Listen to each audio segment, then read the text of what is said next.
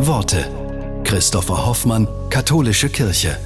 Für den Astrophysiker André Galli von der Universität Bern schließen sich Naturwissenschaft und Glaube nicht aus.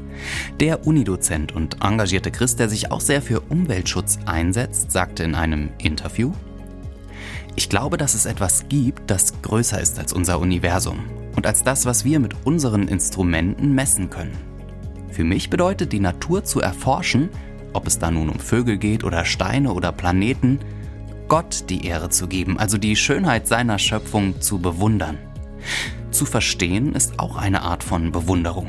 Das zu würdigen, was erschaffen ist, was Gott gewollt hat, dass es existiert.